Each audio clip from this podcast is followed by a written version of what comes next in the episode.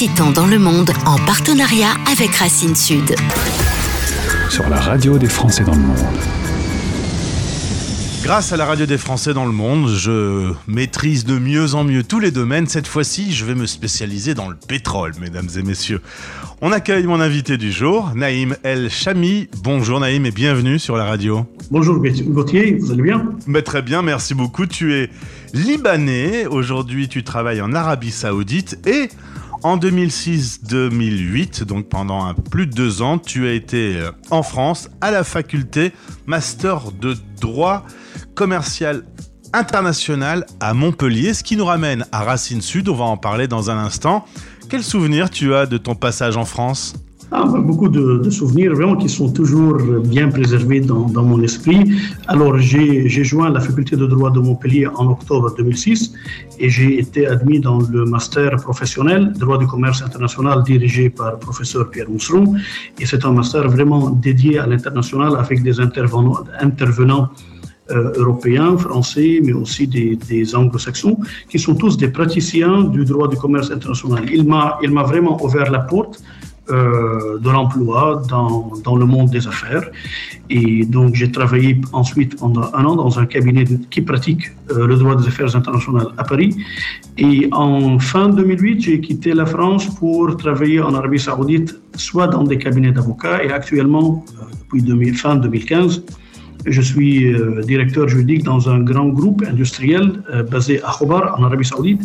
Et nous faisons tout ce qui est des projets industriels euh, à grande envergure, envergure pardon, notamment avec Aramco dans le segment pétrolier. Alors on est sur la base même, l'extraction du pétrole. Tu travailles au sein de Tamimi Energy Group. Qu'on comprenne bien, euh, aujourd'hui, le pétrole, euh, c'est une richesse de plus en plus rare. On parlera des prix euh, après. Toi, tu es responsable juridique pour tous ces contrats parce que ça nécessite une haute qualification pour, pour extraire ce pétrole. Oui, bien sûr, ça explique, ça exige beaucoup de beaucoup d'expertise. Il faut vraiment l'apprendre. C'est un monde un peu un peu clos. Euh, vraiment de percer dans cette, euh, dans cette euh, industrie et vraiment de comprendre tout ce qui est juridique de cette industrie. C'est très exigeant. Au début, ce sont les anglo-saxons qui ont développé les usages et les coutumes et les contrats types du juridique pétrolier il faut l'admettre. Ensuite, ce sont les entreprises françaises, hollandaises, euh, russes euh, qui, euh, qui ont intervenu. Actuellement, ce sont les Chinois qui sont un peu agressifs pour obtenir des concessions dans, dans des pays africains. mais en ce qui concerne la région des pays du Golfe, au moins, euh, car on connaît le nord de l'Afrique, c'est plutôt c'est Total et les entreprises françaises. Mais dans les pays du Golfe, ce sont les anglo-saxons, à l'origine les Anglais, puis suite à la Deuxième Guerre mondiale, ce sont les entreprises américaines. Et on connaît que Aramco, à l'origine, c'était un consortium de sept euh, entreprises américaines. On les appelle les Seven Sisters. Euh, et dans les, dans les années 50-60, c'est le gouvernement saoudien qui a acheté la majorité de ces, des parts sociales d'Aramco et c'est devenu une entreprise quasi étatique. Alors justement, on va revenir dans mon petit studio. Quasiment tout ce que j'ai autour de moi est fabriqué avec du pétrole à l'intérieur, tout ce qui est plastique, etc. Ces derniers mois, quand je vais faire le plein, alors je me déplace beaucoup moins parce que mon studio, euh, je dois pas bouger, mais euh, quand je fais le plein, j'ai quand même vu ces dernières semaines que euh, le pétrole avait augmenté. Ce pétrole, est-ce qu'il se raréfie? Est-ce que c'est pour ça qu'il devient plus cher?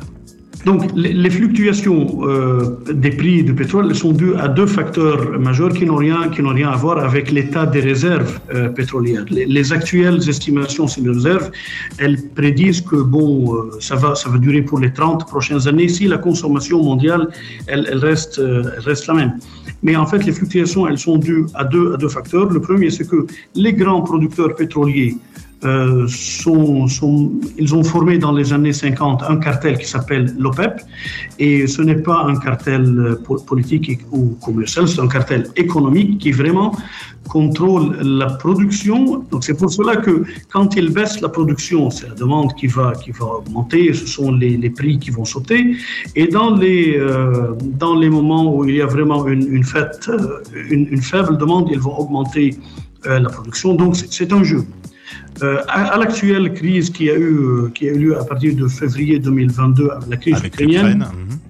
ils ont, ils ont stabilisé et parfois réduit la production, donc ça a monté, ça a sauté jusqu'aux 120 dollars. Euh, puis, grâce à des, pressions américaines et des grands consommateurs comme le Japon, euh, l'Europe euh, de l'Ouest et les pays de l'Amérique du Nord, ils ont vraiment fait des pressions énormes pour que la production soit un peu augmentée. Ils ont augmenté de 3 millions de barils par jour et ça a stabilisé la donne. Et là, nous sommes à 78 dollars par baril aujourd'hui, le prix, le prix quotidien d'aujourd'hui. Le deuxième euh, facteur qui fait vraiment monter les prix, c'est l'émergence de la Chine et de l'Inde en tant que grands producteurs industriels mondiaux. Figurez-vous que dans ces deux pays où il y a presque 2 millions, euh, pardon, 2 milliards 500 millions de consommateurs, ils veulent tous des, véhicules, des, maisons, euh, des, des, frigos, des, climatiseurs. Ils, vont, ils, vont vraiment faire parvenir leur population à un niveau de taille moyenne et ça, ça implique une, une consommation pétrolière gigantesque. Mmh. Énorme. Et ça, c'est le deuxième facteur euh, qui, qui, fait vraiment euh, augmenter les prix du pétrole. Bon, il y a un troisième facteur qui, qui n'est pas en lien direct avec la flambée, ou pardon, la sautée des, des, des prix, c'est que les solutions d'énergie renouvelable, elles, elles, ont, elles n'ont pas encore euh, résolu le problème de stockage de l'énergie. Pendant la journée, par exemple, les panels, euh, les photovoltaïques solaires, ils peuvent euh, immédiatement vous faire parvenir l'électricité dans votre domicile, mais euh, pour la nuit, il n'y a, a, a, pas de solution. Sauf si vous allez vraiment payer 5 ou 6 000 dollars pour acheter des batteries pour la, pour la consommation du soir qui dure, qui dure une dizaine d'heures sans, sans ensoleillement. Donc c'est cette gap euh, technique euh, entre les énergies euh, conventionnelles, tout ce qui est gaz, charbon, pétrole, et les énergies renouvelables qui, fait qu'on dépend toujours de, de, la consommation du pétrole.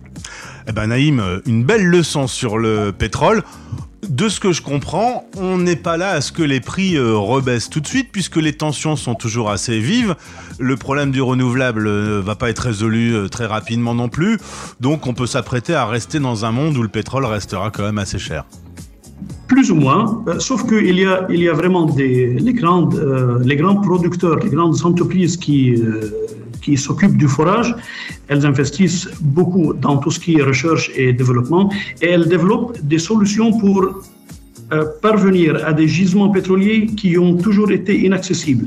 Donc là, par exemple, il y a des gisements pétroliers gigantesques dans les, dans les hautes mers, dans les océans. Euh, il y a vraiment certainement un grand enjeu environnemental qui est associé à ces, à ce genre d'exploitation, mais euh, on estime vraiment que au top des réserves actuelles, il y a des réserves plus énormes qui, n'ont pas été encore euh, captées ou dont on a toujours considéré comme inaccessibles, mais avec le développement des, techniques euh, de forage, elles, seront vraiment commercialisables euh, de façon relativement facile. Euh, ce qui va contribuer à maintenir le coût énergétique dans, les actuelles limites. Bon, la, montée des prix en Europe, elle est immédiatement ou directement associée à la, crise ukrainienne, mais le prix très raisonnable euh, du prix du pétrole, c'est entre 50 et 60 dollars. Et pour votre information et à nos auditeurs, tous les pays du Golfe et les grands producteurs, ils, euh, ils construisent, ils développent leur budget financier pour les, pour les années prochaines à un prix de pétrole de, soit de, de 40 à 45 dollars. Ouais. Donc, quand ils, quand ils atteignent le, le, le, pardon, le prix de 120 dollars, euh, vous allez vraiment euh, comprendre pourquoi il y a des projets comme par exemple chez nous en Arabie Saoudite, il y a des investissements de la part du gouvernement dans des, dans des matières qui sont très, euh, très luxueuses. Il y a par exemple ce projet euh, du nord, au nord euh, de l'Arabie Saoudite qui s'appelle NEOM, avec des, des infrastructures et des, des villes entières ultra moderne, complètement digital. Et ce sont, ce sont des investissements qui impliquent quelques trillions de dollars, 2 ou 3 trillions de dollars. Et ce n'est qu'avec le revenu réalisé par la montée des prix du pétrole. Alors justement, on va rester dans ces pays arabes. On en a beaucoup parlé avec il n'y a pas longtemps le Qatar qui a été mis euh, en lumière. Est-ce que toi qui connais euh, l'Occident et qui connais bien les pays arabes, est-ce que tu penses que euh, les Français, par exemple, comprennent ces pays qui se développent? Est-ce que tout ce qu'on a entendu sur le Qatar, tu trouves que c'est juste ou tu trouves que c'est un peu injuste? Bon, écoutez, je connais les deux cultures. Franchement, euh, la culture arabe et la culture française, il y a, il y a certainement une, certaine distance entre ces deux mondes, entre les deux mentalités. Euh, ici, les gens, ils sont vraiment bons. Ils sont bons. L'homme normal dans, dans, la rue, c'est un, un homme qui veut vivre dans le 21e siècle. Euh, ils sont des gens gays, festifs, ils aiment voyager, ils sont ouverts dans l'esprit. Dans les années 70, 80, 90, il y a eu une montée de, certains courants radicalistes qui ont vraiment endommagé la réputation publique de ces pays ou les sociétés euh, dans, cette région du monde, mais je ne pense pas que c'était vraiment objectif. Euh, de la part, par, considérons par exemple la France vue par euh, par le monde arabe. Vous savez, il y a, il y a des millions de, gens des pays du Golfe qui voyagent chaque année euh, vers la France. Ils, adorent Paris. Ce qu'ils adorent vraiment, c'est le savoir-faire et tout ce qui est vraiment très authentique en France. Euh, ils aiment voyager aux États-Unis, mais la France, elle a, a ce, goût très authentique, que ce soit dans tout ce qui est nature et euh, les régions, la Provence et, même l'histoire associée à Paris. Euh, ils sont vraiment très euh, très admirable, très admiratif à la, culture française. Il y a dans chaque grande ville euh, ou dans chaque capitale arabe, dans les pays du Golfe, il y a la mission laïque française, elle, est fortement présente. Euh, et l'Alliance française, elle est très active. Il y a beaucoup de Saoudiens qui font des cours de français juste que pour apprendre.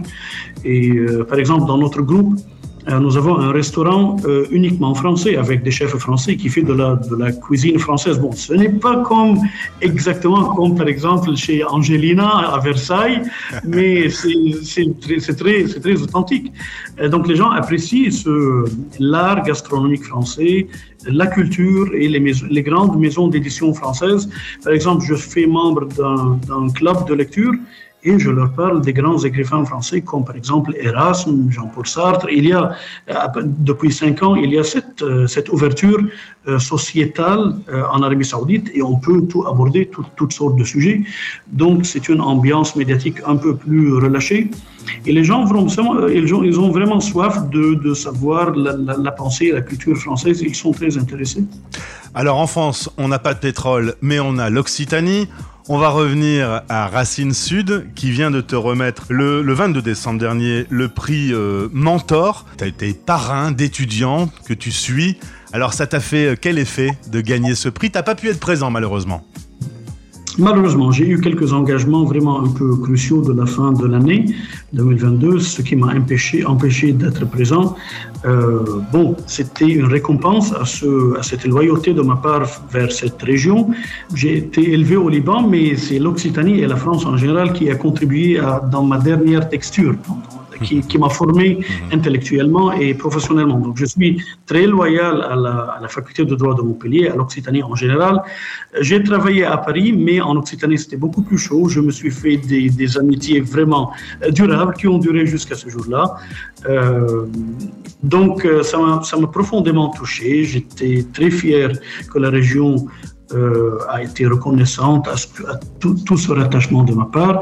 Le projet que, sur lequel je travaille euh, vivement ces dernières semaines, c'est d'essayer de créer un jumelage entre euh, l'Institut des usages de la faculté de Montpellier et une université privée ici en Arabie saoudite.